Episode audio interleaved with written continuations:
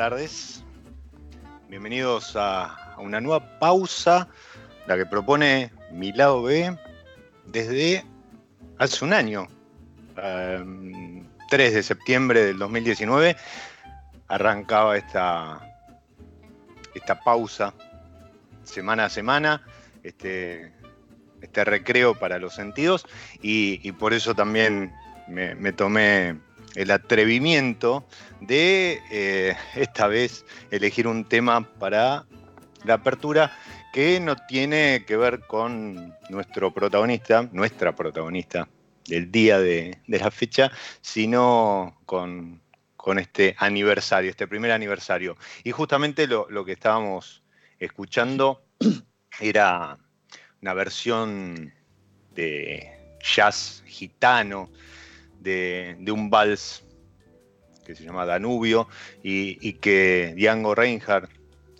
eh, reversionó y a partir de, 1947, que fue cuando lo grabó, se convirtió en un estándar de jazz y, muchas bandas de, jazz, de gypsy jazz, lo, interpretan a diario. Pero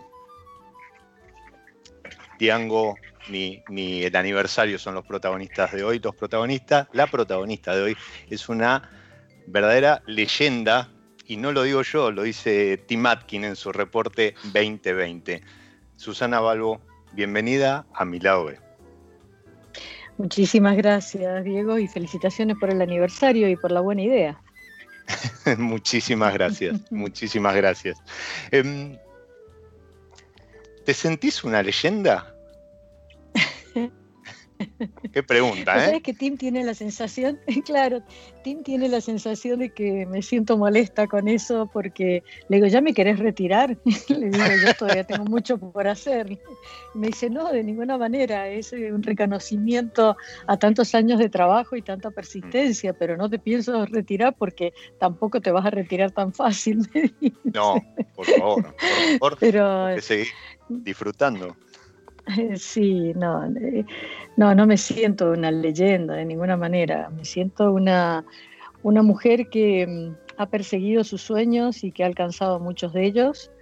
Este, y que me quedan muchos más aún. Así que creo que para ser leyenda este, me falta mucho. Tendría que haber tenido una marca mucho más profunda aún, ¿no? Este, que, la, que la que he tenido. Creo que he contribuido en la industria, pero la marca tampoco es tan profunda. Creo que la, resaltan un poco de más eh, por el hecho de que somos pocas las protagonistas, nada más, ¿no? A, eso iba. Em, es verdad. Em, bueno, yo creo que hoy todavía sigue siendo una, una industria, no, no, digo machista, pero sí donde hay una fuerte presencia eh, de, hombres en, digamos, en la primer línea, ¿no? en la, vidriera, y, eso hace que em, mujeres como vos, que, fuiste, de que sos la primera enóloga de nuestro país, eh, destaque por, por, el hecho de ser mujer, pero, pero no solo por eso. Em, tu, bodega cumplió 20 años, ¿sí? y, en 20 años ha, crecido y se ha posicionado como marca y como referencia y y con productos de calidad y, con, este, una bodega que, apuesta también al lenoturismo y, y supongo que hace 20 años eh, era mucho más difícil, ¿verdad? ¿Cómo, cómo fue mm. e, ese, ese, surgimiento de, la bodega con tu nombre y apellido eh, en, un, en, un, en una industria que en ese momento estaba todavía más marcada por la presencia masculina? Mira, em, en, principio eh, podríamos dividir la historia de los años que yo llevo en la vitivinicultura, que son exactamente el doble de los 20, son 40, este, en dos etapas muy importantes, eh, por lo menos para mi vida, ¿no? Pero la vitivinicultura argentina hasta comienzo de los 90 estaba muy cerrada porque el país estaba cerrado.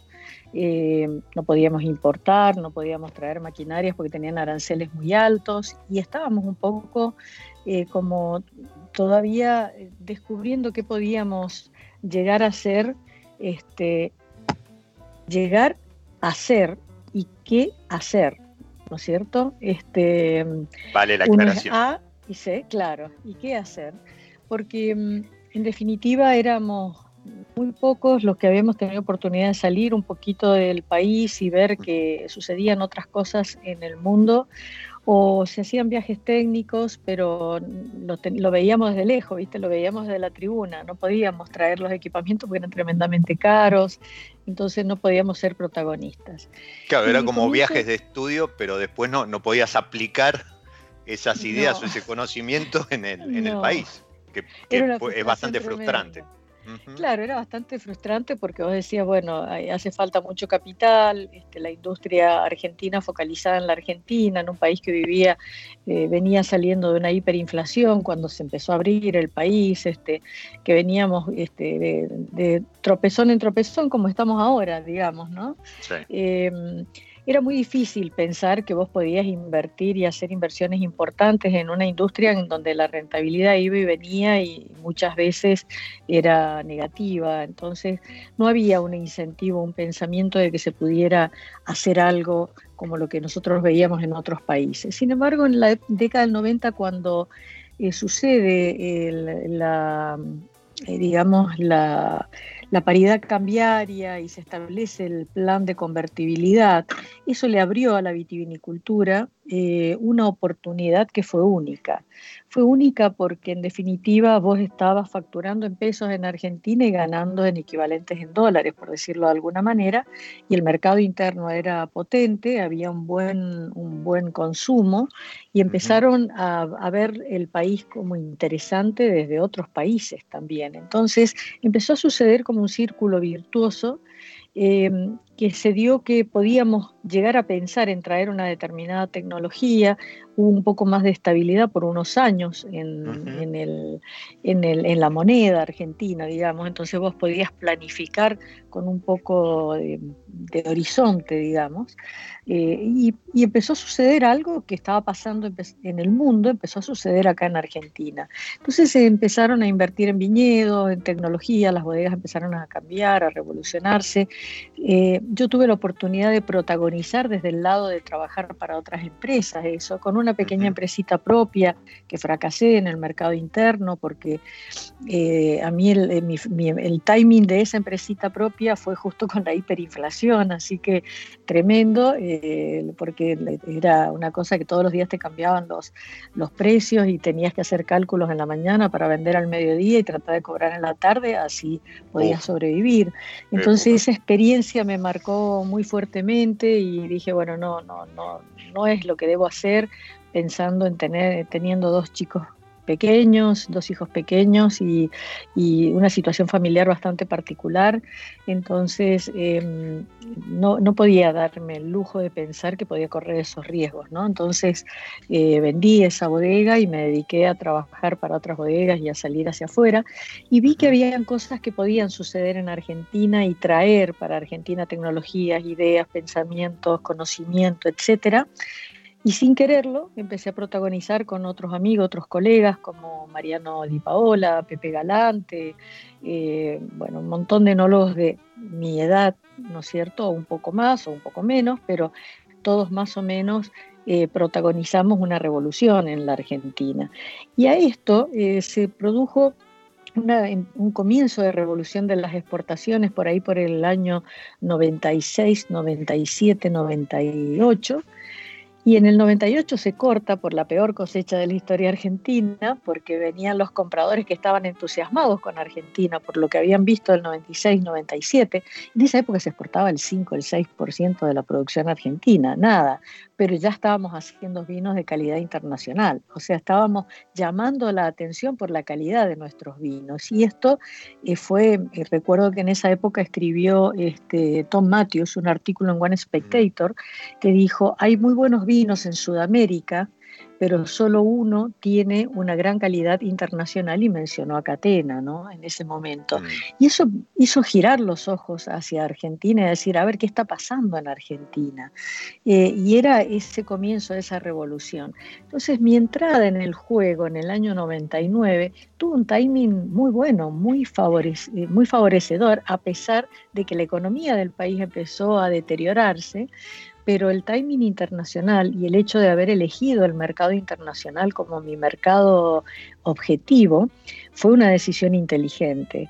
Entonces volví a tentar con una bodega, pero con otro plan de negocio, no con el plan del mercado interno, los, las idas y las venidas de, la moneda argentina y, del capricho, de los caprichos de los gobiernos que te acostás rico y te amaneces pobre, porque te toman el dinero y te lo ponen y te lo devuelven en bonos a 25 o 30 años.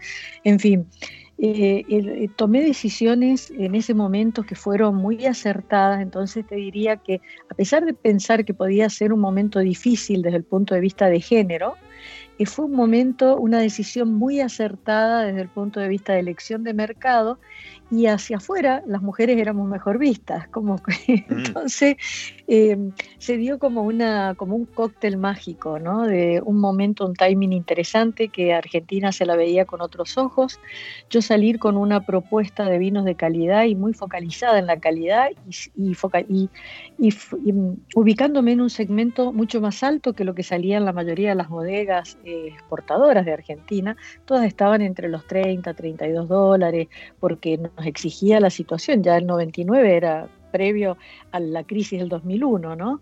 Entonces, este, ya estábamos con una pérdida de competitividad muy importante, entonces yo me posicioné más cerca de los 40 dólares en mi vino más básico 36, 38, 40 dólares. Entonces ya me posicioné en un segmento hacia arriba y respondí en la calidad con eso, ¿no? Eh, busqué que la calidad eh, fuera generosa a ese precio, que fuera una calidad de 50 dólares ofrecida a 40 dólares en la exportación. Y eso hizo ver a mi producto y mi oferta como tentadora. Entonces ahí la cuestión de género no corrió porque entré a, a competir con el mundo y ahí hay muchas más mujeres, ¿no? Este, sí, es y verdad. Me hizo, y me hizo como un bicho raro atractivo, digamos, porque decía, ah, la única mujer de, de, Argentina que está haciendo esta oferta y que sale con una bodega propia y enóloga, primera enóloga.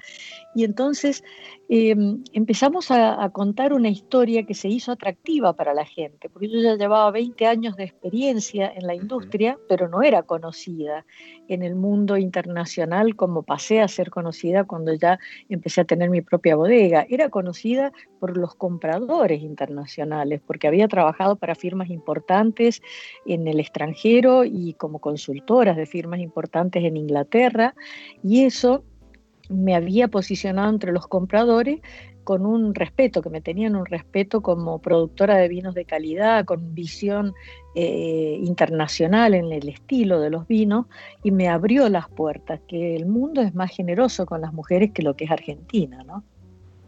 Es verdad, en, el mundo la por en muchos casos a lo mejor porque porque este, siguieron la costumbre familiar o porque quedaron al frente de, de empresas y demás, es el, el, la cantidad de mujeres al frente hoy de, de bodegas de, de renombre y, y, de proyectos importantes eh, es mucho más grande que acá en, en Argentina y, y, Así es. y uno lo ve incluso hasta en paneles de, de cata. De, de cata, en, en, jurados, en concursos, Así en exposiciones, es. que hay una muy fuerte presencia femenina, a diferencia de lo que se puede dar o, o de lo que se daba, ¿sí? También está, está cambiando el mercado local. Y, y qué bueno esto porque vos en, en, ese momento bisagra, como dijiste, para la industria argentina, uh -huh. porque es lo que se conoce como la, la, la primera revolución, la reconversión de la industria. Uh -huh que venía con volúmenes muy altos, pero de, no digo de mala calidad, pero de calidad de, de, de, vino de mesa, ¿sí? porque de hecho se conocía como vino de mesa, y comienza a virar a eh, vinos más de calidad de world class o, o calidad uh -huh. mundial. Internacional, eh, sí. Internacional, con un uno a uno. Entonces, claro, mencionaste valores que hoy a lo mejor para, para vinos este, argentinos, de, o al menos de entrada de gama, está, están lejos, ¿no? 35 dólares, 40 dólares o 50 dólares. Eh, hoy estamos, por, por temas cambiarios, muy, muy por debajo, pero, pero creo que fue un muy buen momento y además haber capitalizado esa mala experiencia anterior uh -huh.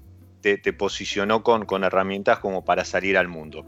Eh, le cuento a los que nos están escuchando, eh, Susana, eh, más allá de su diploma de honor y medalla de oro en, en la Universidad Massa, ¿sí? para su, su este, licenciatura en enología, eh, fue consultora para González Vías, uh -huh. Damon and Shaw en Reino Unido, Villa Tuel, eh, en Viña uh -huh. Manquehue en Chile, entre otras, con lo cual tenías también muy buen conocimiento de lo que era el mercado mundial de vino, pero como vos decías, siempre desde afuera, o sea, no, no como productora, sino o asesorando o colaborando en, en, eh, con bodegas nacionales, uh -huh. exacto, o, o, internacionales.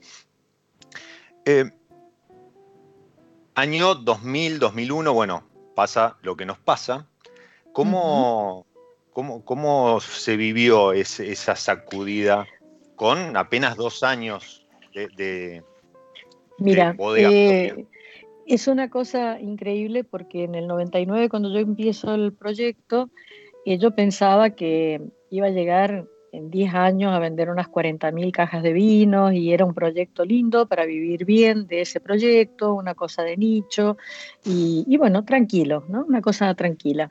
Entonces lo hice alquilando bodega, mm, invirtiendo lo mínimo posible para generar flujo y dinero porque no lo tenía el dinero yo, ¿no?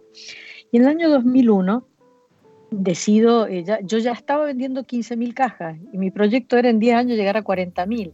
O sea, dos años más tarde yo ya estaba exportando 15.000 cajas. Entonces, este, digo, bueno, no, eh, no puedo seguir alquilando bodega porque ya era una, una, locura. Iba, alquilaba dos bodegas, una noche me quedé dormida manejando como a las 2 de la mañana, viniendo de la cosecha de una de las bodegas a la otra y casi me estrello contra un camión. Entonces dije, esto es una locura, eh, voy a terminar perdiendo mi vida trabajando tantas horas por día en lugares distantes, tengo que buscar unir calidad de vida y una cosa que sea lógica este, al trabajo y a la dedicación que le doy. Entonces apareció la oportunidad de comprar una tierra, la compramos y empezamos a, plantarla y a, construir la bodega, pero no teníamos capital suficiente. Empecé a buscar socios y cuando buscaba socio, cada socio que se acercaba, lo que valía era el dinero, pero no valía el conocimiento, la experiencia, la trayectoria, el hecho que ya tenía un mercado de 15.000 cajas en exportación que no era despreciable.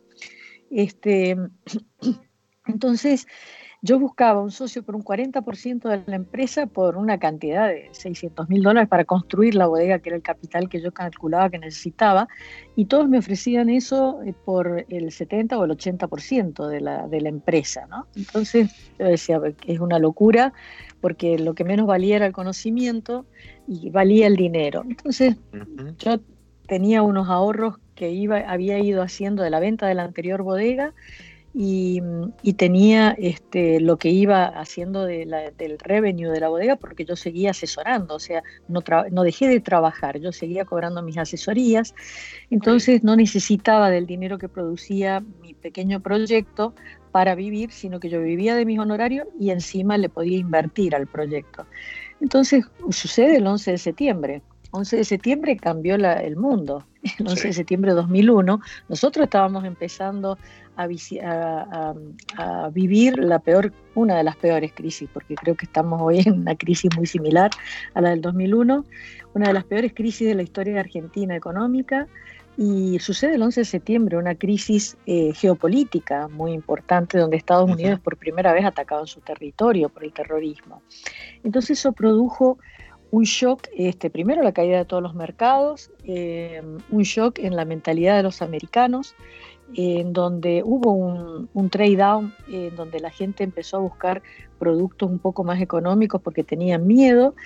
Y, yo estaba queriendo construir mi bodega. Entonces, cuando yo estoy viendo mis ahorros y todo eso, dije, bueno, yo estoy buscando un socio para esto.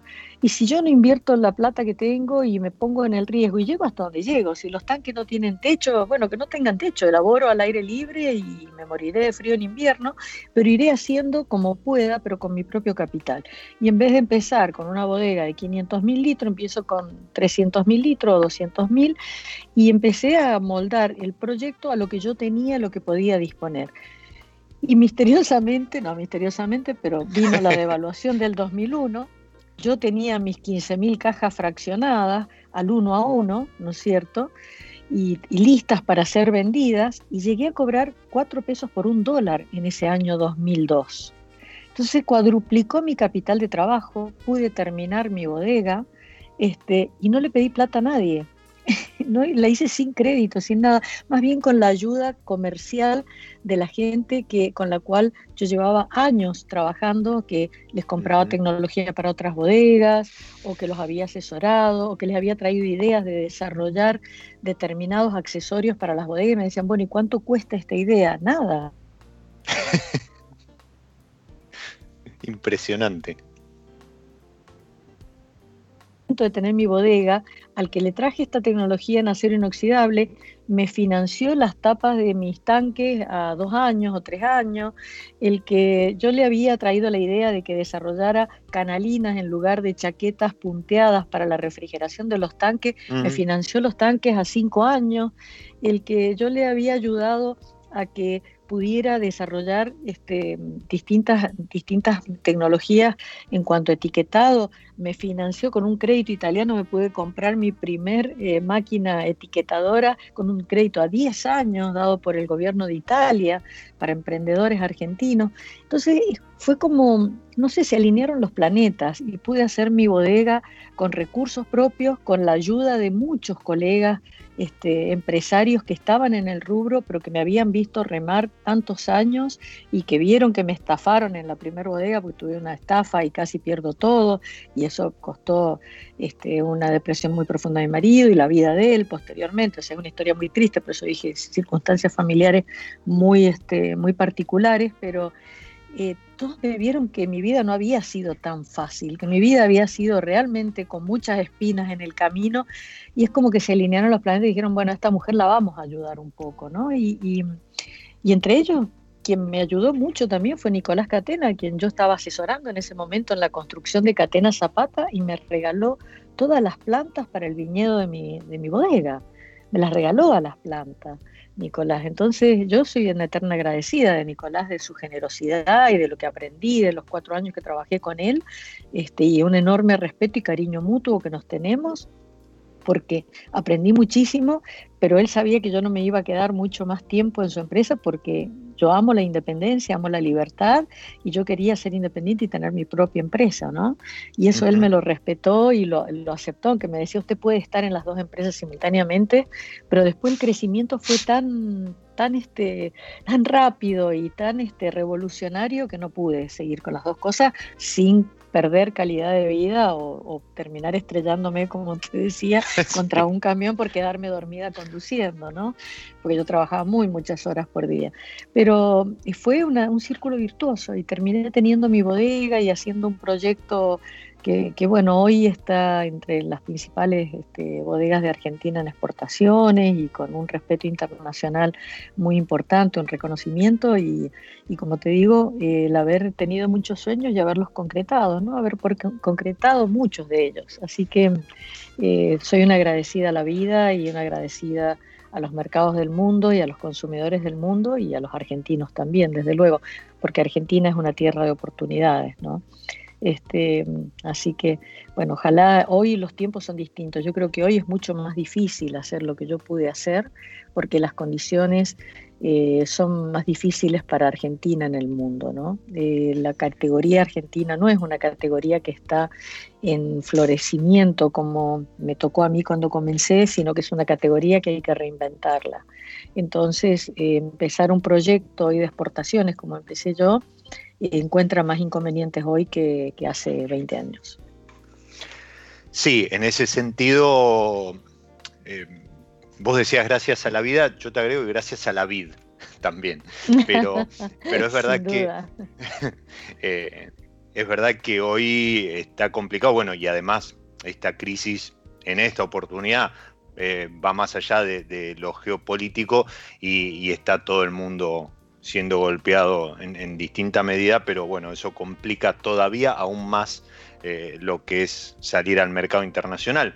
Pero a diferencia de ese momento, vos hablabas que eh, una nota en Wine Spectator y, mencionaba este, los vinos de Sudamérica ahí como, como primer approach. Hoy eh, tenemos la, suerte, la gracia de poder ver al vino argentino incluso en tapas de, revistas eh, internacionales y, sin ir más lejos, Decanter le dedica octubre todos los, últimos 3, 4 años y, este inclusive se lo dedica a eh, vinos de Sudamérica donde Argentina incluso tiene notas de 3, 4 páginas donde, donde habla de su realidad, sus etiquetas y demás.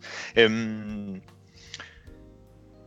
ese crecimiento. una muy linda entrevista que me hicieron, la verdad que es cierto. Eso no, sí, ¿la has visto? Hay una, sí, hay una No, que vi, pasar ahí algunas, algunas, algunas notas. Este, hace un par de semanas estuvo en el programa Marina Gallán, que, ah, que justamente hizo una selección de 30 blends. Muchos años. Ajá. Mm. Este, hizo una selección de 30 blends. Eh, estuve siguiendo la, la, sesión de cata que hizo Paz Levinson hace 15 días, también 15, 20 días. Para, para, ese mismo número, pero no, no, no vi lo, de tu nota. ¿Quién, quién te hizo? Eh, me hicieron una nota, me hicieron una nota, este, es una nota de cuatro páginas, muy linda, este, y la verdad que habla, bueno, de la historia, etcétera, de toda mi historia, eh, muy, muy, muy interesante. eh, Sorrel se llama la, ah, sí, periodista. Sí, Sorrelita. Ajá, ella escribía la nota. Muy linda, la escribía muy bien. Hace, muy lindas notas para, para Decanter, para The Drinks Business y, Es cierto que 20 años atrás no nos daban esa bolilla. no, no, no ponían tantas cosas. Es más, cuando yo era presidente de Wise of Argentina, para que dedicaran un issue como ha dedicado Decanter, nosotros teníamos que pagar desde Wines of Argentina esos, eso, esa presencia, ¿no? Eh, pagábamos fortunas. Wine Spectator hemos llegado a pagar 300 mil dólares por un insert para que hable de Argentina, ¿no? Porque no, no les interesaba hablar mucho de Argentina. Así que es cierto que hoy hay un interés eh, genuino por Argentina. Sí, y, bueno, y Wines of Argentina, eh, entidad de la que fuiste presidente tres veces, 2006, eh, 2008 y 2016, eh, incluso promueve, y no solo ya lo que tiene que ver con el Día del Malbec, incluso ha, estado detrás de un viaje que han hecho eh, hace el año pasado, el otro, un grupo de Master of Wine y recorrieron todo el país con, unas catas impresionantes y, eso también disparó notas en distintos, en distintos medios. y la realidad es que hoy Argentina, a ver, sin ir más lejos, eh, yo hice la, certificación de, WSET y, algo impensado también hace algunos años, hoy Argentina tiene un capítulo. Un capítulo dentro del libro de, estudio es dedicado a la Argentina, cosa que comentaban este, María y las chicas del CABE, que, que cuando ellas lo, lo, rindieron era un párrafo perdido por ahí junto. Sí. Este, eso... En el libro de Hugh Johnson, que nos dedicó media página en un, libro de mil páginas. ¿Viste? O sea, eh, eh, creo que eso se lo debemos a nombres como los que mencionaste hace un rato, este, a vos, a, Nicolás y, a un montón de otra gente que en su momento, eh, como vos decías, ¿no? salió a mostrar el vino argentino, pero no se quedó en eso sino que lo empezó a acompañar con cada vez más y mejor calidad. Así es. Sí, el salto de calidad es cuantitativo, es enorme. te diría, es una progresión geométrica el salto de calidad que Argentina ha hecho. Hoy, hoy tenemos una consistencia eh, en la calidad media de Argentina muy alta, que beneficia mucho al consumidor en esa, en esa calidad y la hace atractiva para los mercados. Eh, tenemos los problemas de competitividad, ese es el, mayor inconveniente que tenemos, ¿no? No hay un problema de calidad en Argentina para estar en los mercados. Argentina tiene un problema de competitividad versus los principales competidores del mundo como Chile, Sudáfrica, Australia, que tienen situaciones económicas muchísimo más estables, tienen precios más estables, tienen economías más predecibles entonces eh, pueden tener presencias en los segmentos que construyen el 70% del mercado del mundo, que son los segmentos por menos de 10 dólares la botella al consumo, el consumidor. Em, ese es el 70% del mercado y nosotros entramos y salimos, entramos y salimos y cuando vos salís te ocupa otro país, ¿no? tu espacio lo ocupa otro país y recuperarlo significa muchísimos años. Te sacan en un minuto, pero recuperarlo cuesta muchos años de trabajo de nuevo. Y capaz que estás de nuevo en otra crisis, cuando lo recuperaste de nuevo sos, no sos competitivo.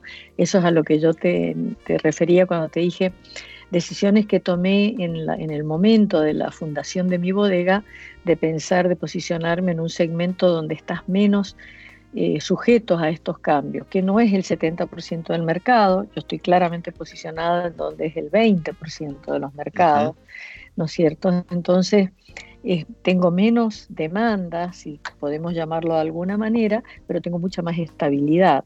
Entonces, Eso te iba a decir, o sea, estás asegurada. Claro, puedo, tener, puedo aguantar las fluctuaciones, puedo aguantar las fluctuaciones. Eh, hay años que me va mal eh, o me va menos, menos bien, pero es muy difícil que encontrar años en que, te vaya muy, pero muy mal, porque para que a una empresa como la, la, que yo he fundado y con esta filosofía de mercado nos vaya muy, pero muy mal, eh, tienen que haber muchas empresas que han salido del mercado directamente, ¿no? Sí, y aparte, como decías, o sea, si bien Argentina eh, conocemos las trabas que, tiene para importar, ¿sí? Eh, hoy es muy poco lo, que podemos disfrutar, si bien hay, algunos emprendimientos que, han empezado a traer eh, vinos de, España, de Francia, Norteamérica y del resto del mundo, pero sí está difícil. Hay otros países en los cuales entrar es tanto o más difícil porque hay regulaciones y hay cuotas de mercado y como vos decías, en donde vos perdiste esa cuota, eh, para que te la vuelvan a asignar, bueno, son años y años de, de trámite. Muchos años de trabajo, muchos años de trabajo y, y, por otro lado también este, la presencia compulsiva, que entras y salís, entras y salís, también hace que el consumidor te, borre de su presencia mental, ¿no? O sea, eh, dejas de ser una categoría que está en su cabeza, deja de registrarte como algo, como una oferta consistente, ¿no? Y eso es, es tremendo porque es una enorme frustración para que quienes hemos salido tan temprano y que llevamos tantos años recorriendo los mercados del mundo, eh, no es fácil posicionarte. Y cuando vos perdés esa posición, eh, la frustración es, doble o triple, ¿no? Porque no es por un problema tuyo de calidad, un problema de que el público rechaza tu producto, sino que es por un problema de competitividad. Entonces la frustración es más, es más fuerte todavía. Totalmente, porque es un, parámetro que no podés, no podés manejar o no está, en, fuera de tu control. alcance. Exacto. Vamos a, hacer una, vamos a hacer una pequeña pausa. Dentro de esta pausa, eh, episodio a episodio, los amigos de San Felicien siempre me encargan maridar, hacer algún acuerdo entre una variedad y, algo de, buena música. Y para este episodio elegí eh, la Cirá ¿sí? una, cepa que, eh, una variedad que seguramente te pinta la copa de negro.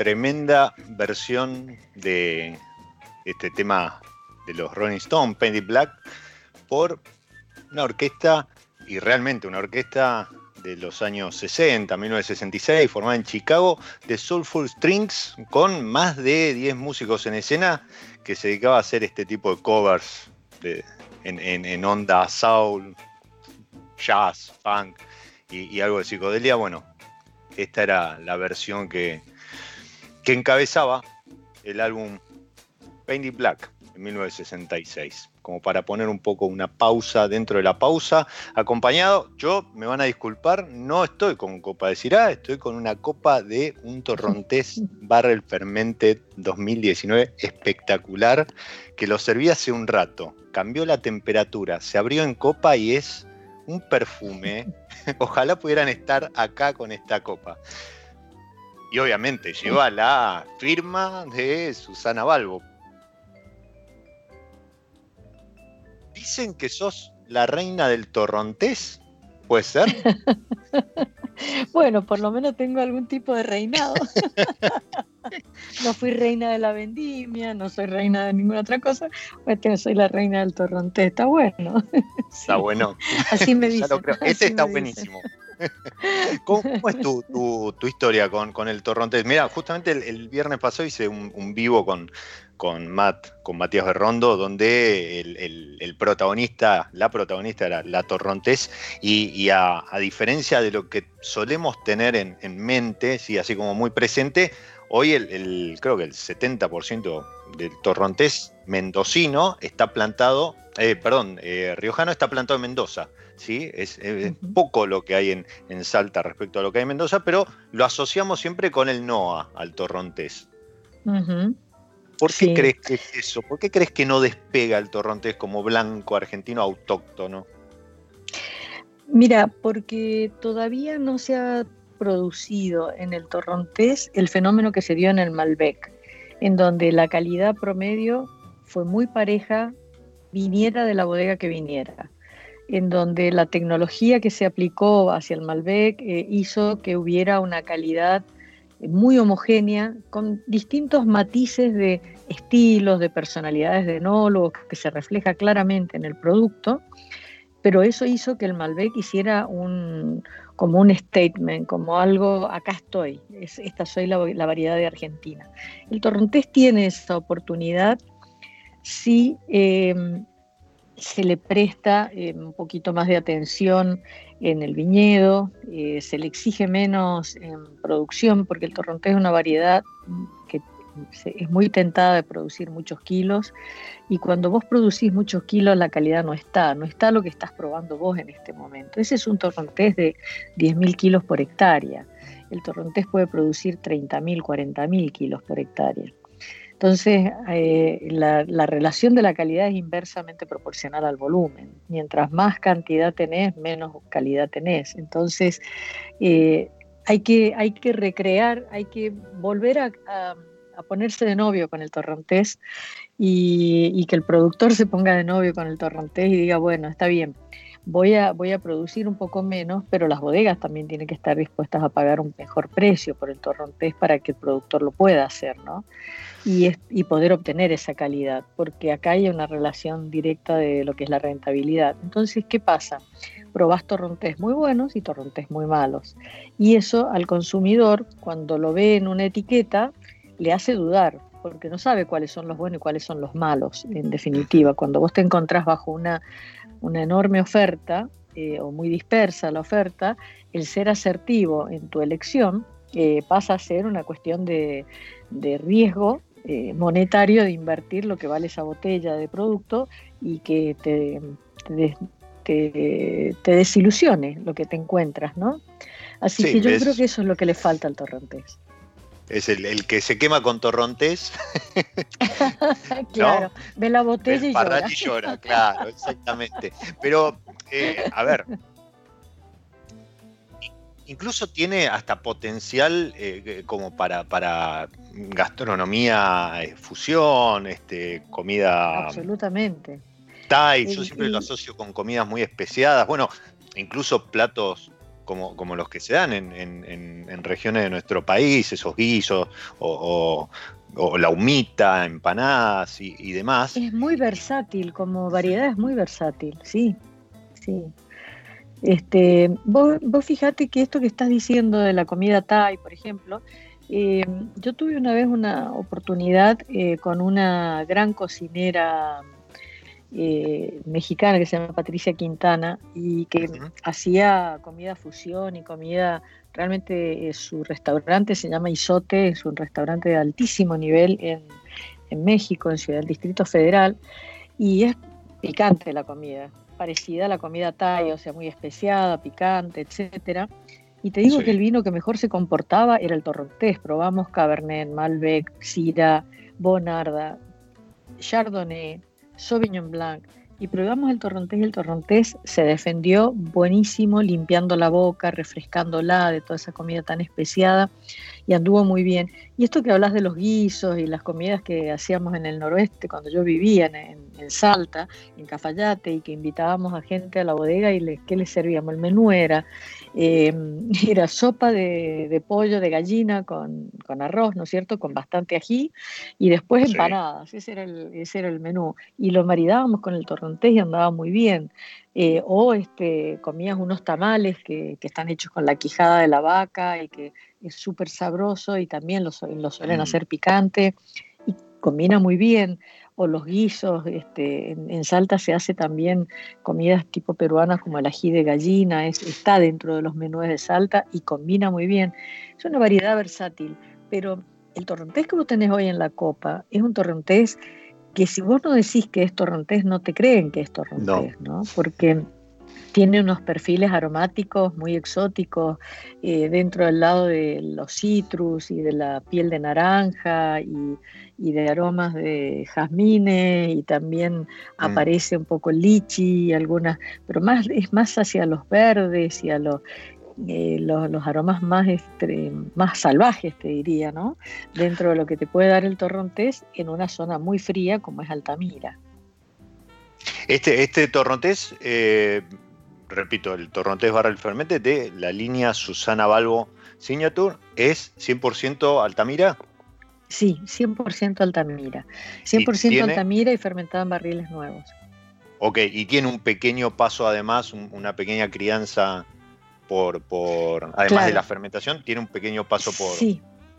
Eh, la crianza llega a cuatro meses. No, no ah, pasamos de los cuatro meses porque en general, bueno, los primeros intentos que hice, viste que la, enología, los errores son caros, viste, así que me costó bastante dinero, me costó bastante dinero encontrar la fórmula adecuada de los barriles, de la combinación de barriles, porque hay cinco barriles distintos en, este producto, o sea, usamos cinco tostados distintos.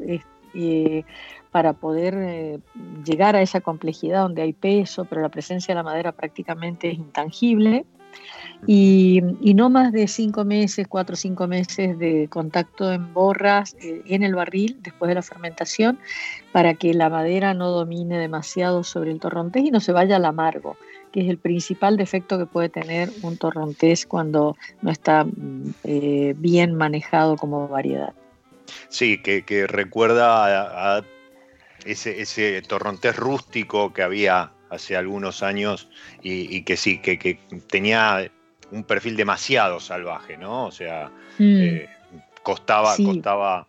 Eh, a ver, para acompañarlo con un guiso, a lo mejor estaba muy bien, pero para disfrutarlo así en una copa, como estoy haciendo yo ahora, eh, se, complicaba demasiado. Pero este perfil de, flores blancas, de, fruta blanca, incluso hay alguna nota ahí de, pera o.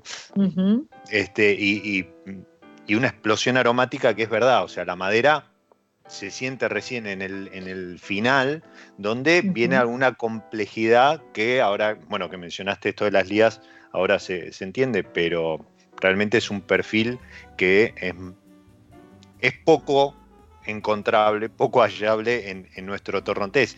Y yo creo que sí, que es como que ese saltito es el que lo ubicaría a lo mejor con un un, nivel internacional de blancos, ¿no? Entonces, como para poder salir a, no digo a competir, pero sí a este, ponerlo cabeza a cabeza con a lo mejor un Sauvignon Blanc o, a lo mejor un, un Gewürztraminer, un condrieu, o un condrieu, un condrieu, un condrieu francés.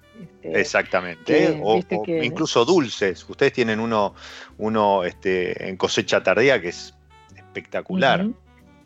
Sí, tenemos, nosotros decimos que tenemos el Torrontés 360, porque tenemos desde el Críos eh, que es este, con una gran explosión aromática también, pero es un poco más simple en sus perfiles aromáticos que este Barrel Fermented. Tenemos este Barrel Fermented que ya entra en una calidad internacional de, vinos más caros y que claramente puede este, competir eh, en cualquier tasting con productos de cualquier calidad internacional. Después tenemos el dulce delfina, que es un dulce natural. ese es este, nuevito, ese tiene un par de cosechas. Sí, tiene un par de cosechas, exactamente. Para quienes les gustan los vinos con menos alcohol y con azúcar residual. Este, bueno, ahora se llama dulce natural, no puedo ponerle delfina porque hay otra empresa que tiene la marca delfina, así que me han pedido que no lo use oh. más. Que se llama Críos Dulce Natural. Este, Bien. Y tenemos el cosecha tardía.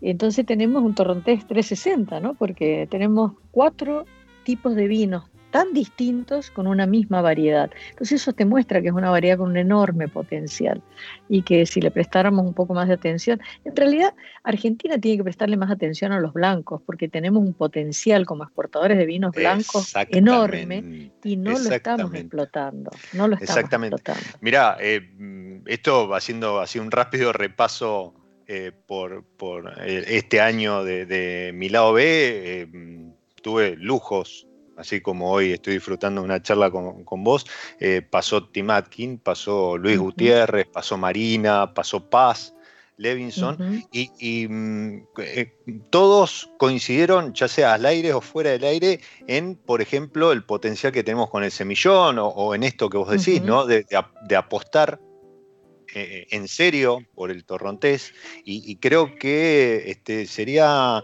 sería un muy buen complemento de los tintos que ya tenemos muy bien ubicados, identificados y categorizados a nivel mundial. Em, esta es una pregunta, eh, esto que decías de 360 y, ya te dejo, eh, em, no, no tanto para vos, sino para Ana, eh, tu hija que está escuchando. ¿Tienen algún menú ahí en, Osadía, el, restaurante espectacular al cual me debo, pecado personal, capital mío, me debo una visita? Em, ¿Tienen algún menú que sea punta a punta con torrontés, con, con estas cuatro etiquetas? No, no se nos ha ocurrido, pero me acabas de dar una muy buena idea. porque, Ana, que estás escuchando. claro, Tim Atkins me dio la idea de hacer el White Blend y es un éxito de mercado y un suceso con todos los periodistas. Este, Vos me das la idea de esto, no me cabe duda que puede ser un éxito en, en Osadía. Así que Ana seguro que está apuntando para armar una experiencia Torrontés 360 con un menú de Torrontés 360. Buenísima idea. Este, gracias. pero no te vamos a pagar, eh, no te vamos a pagar derechos de autor. ¿eh? No, pero con, poder llegar a disfrutarlo ahí este, en, el parque, porque ahora bueno, hay que todo al aire libre, este, me conformo. Em. Se nos está yendo el episodio y allá por el 2018 yo eh, armé una nota por, por, el Día de la Mujer, entrevistando a, la distancia, no, no, en persona, a distintas eh, referentes de nuestra industria. Mm, y, esa lista la, encabezabas vos, y una de las consignas era un deseo, un sueño. ¿sí? En aquel momento decías que eh, te, gustaría ver realizado el sueño de una universidad de enología, ¿sí? una universidad de, la uva, del vino en, Argentina. Eh, en Agrelo. Yo creo, en Agrelo. En Actualmente en Agrelo. porque hay, hay tres universidades de enología en Mendoza. Sí. Sí. ¿Seguís con, ese, con ese deseo? Mira, yo eh, me encantaría, eh, sería buenísimo porque la Universidad de Davis en algún momento expresó el interés de poder colaborar o o cooperar en que tengamos una universidad eh, como es eh, UC Davis, con una investigación muy focalizada a ayudar a la industria y, hacer sinergia, ¿no? Eh, lo veo lejos, lo veo bastante lejos por diversas razones, ¿no? Este, especialmente, bueno, las que todos conocemos.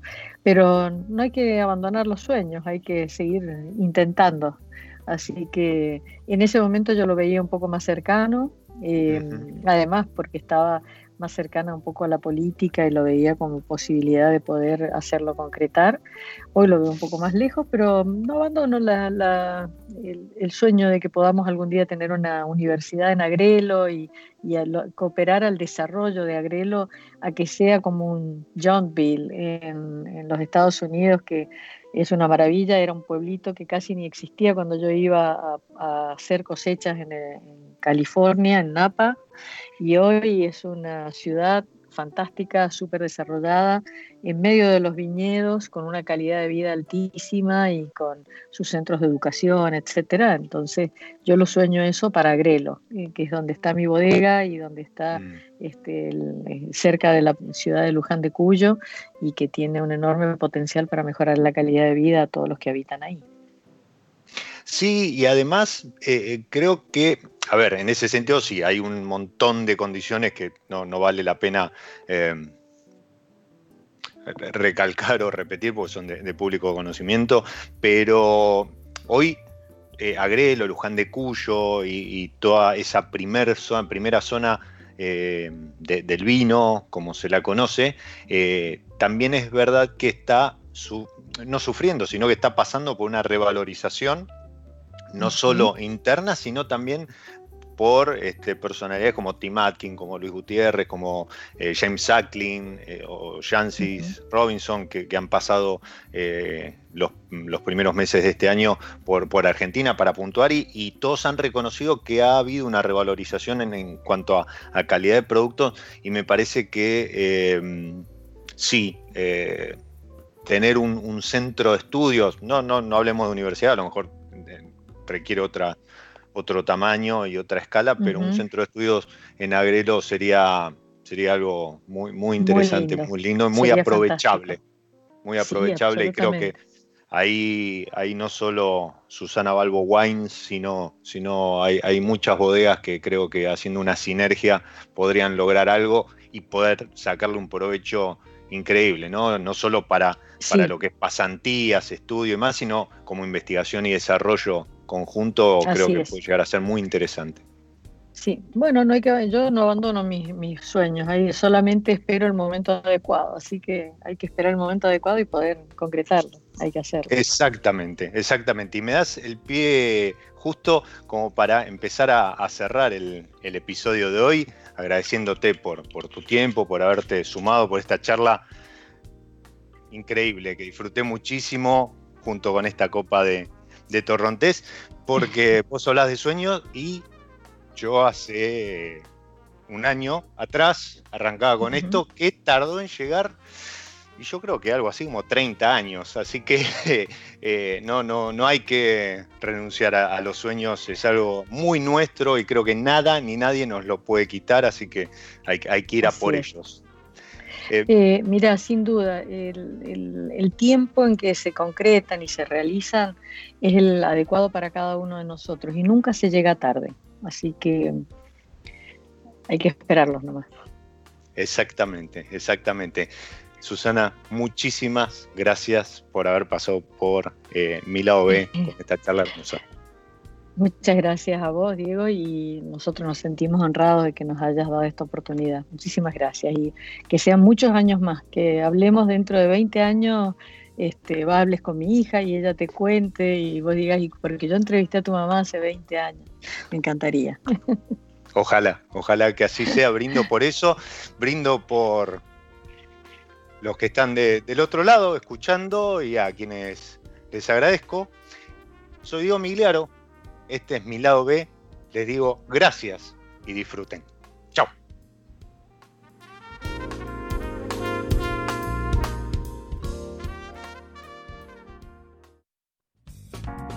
Nos encontramos en cualquier momento en otro episodio de Mi lado B.